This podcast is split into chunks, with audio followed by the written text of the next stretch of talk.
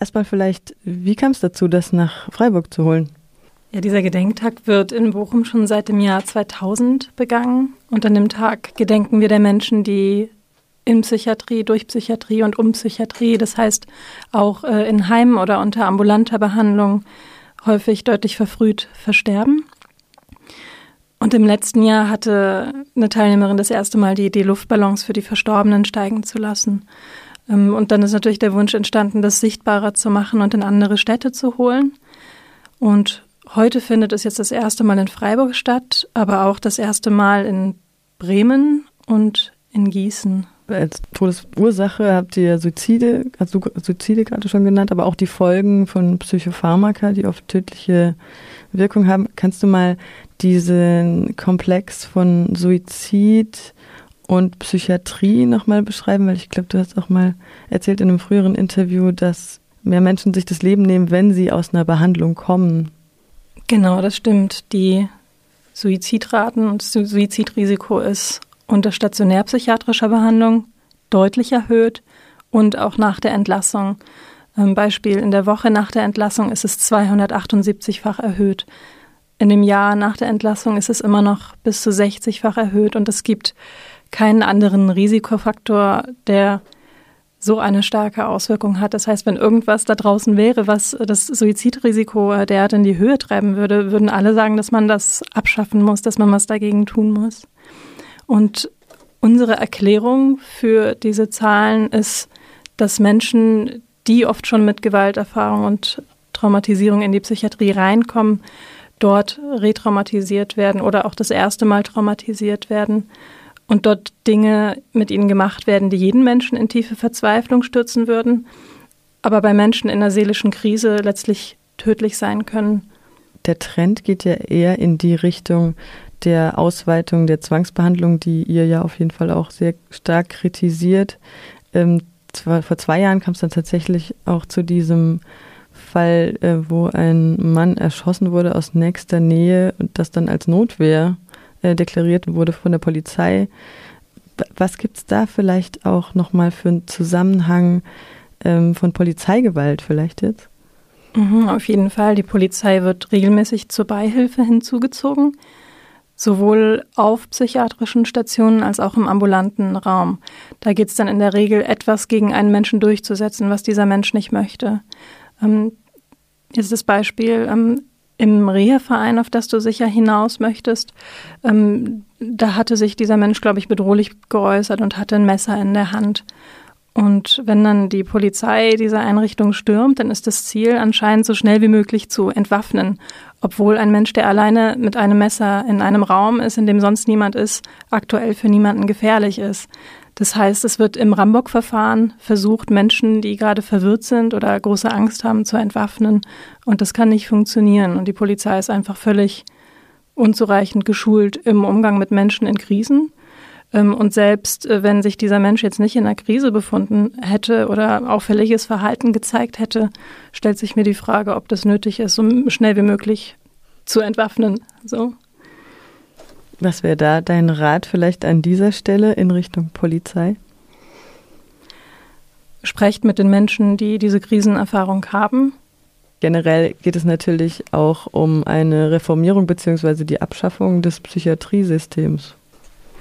Meine Utopie ist tatsächlich ohne Psychiatrie auszukommen, weil ich glaube, dass man mit menschlichem Leid besser ohne Psychiatrie umgehen kann.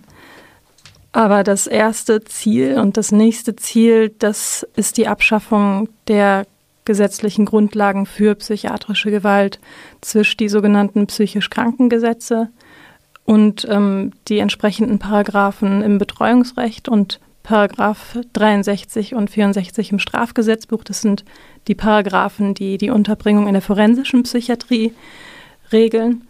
Und ähm, eben zum einen das Einsperren, aber dann auch dort Gewaltmaßnahmen wie ähm, Einsperren in eine Zelle, Festbinden ans Bett und Zwangsbehandlung mit Psychopharmaka.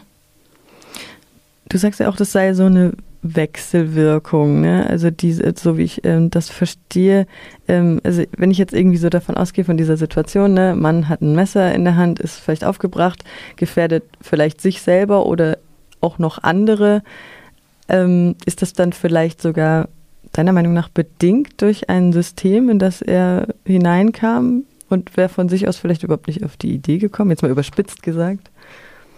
Bei der Situation im Reha-Verein war ich jetzt natürlich nicht dabei. Ähm, aber wenn Menschen ähm, lange in so einer Einrichtung sind, dann kommt es ja zu bestimmten Situationen immer wieder. Ich meine, das war auch die Aussage dort, dass ähm, die MitbewohnerInnen und ähm, die Mitarbeitenden das schon kannten und man dann eben immer die Polizei gerufen hat. Kann man sich schon fragen, ob man nicht einen anderen Umgang finden kann, zum Beispiel abwarten. Da, da muss man ja nicht sonderlich kreativ äh, für sein, um darauf zu kommen.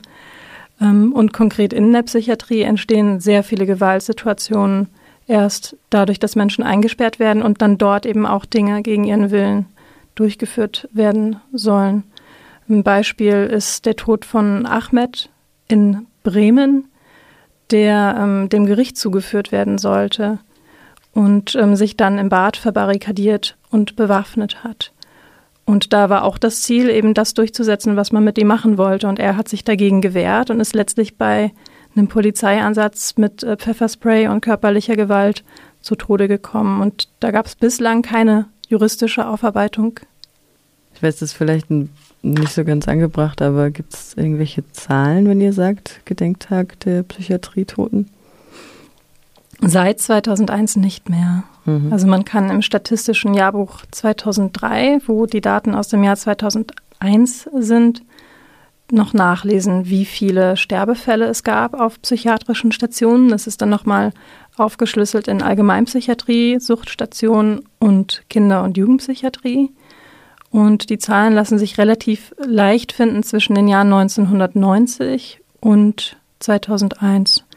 Und die liegen immer so zwischen 2300 und 5200 Menschen im Jahr auf den Stationen. Das heißt, da sind noch nicht Menschen einberechnet, die kurz vor ihrem Tod verlegt wurden ähm, auf die Intensivstation oder die Innere oder die Chirurgie und auch nicht Menschen, die rückwirkend einfach entlassen wurden, zum Beispiel nach einem Suizid. Und was man auch bedenken muss, ist, dass in den letzten Jahren Psychiatriebetten abgebaut wurden und dafür ganz, ganz viele Heimplätze entstanden sind. Das heißt, ähm, auch die Sterbefälle wurden durch diese Dezentralisierung einfach ausgelagert und sind viel schwerer nachzuverfolgen. Was gibt es denn bundesweit für Aktionen? Du hast gerade schon die Luftballons erwähnt.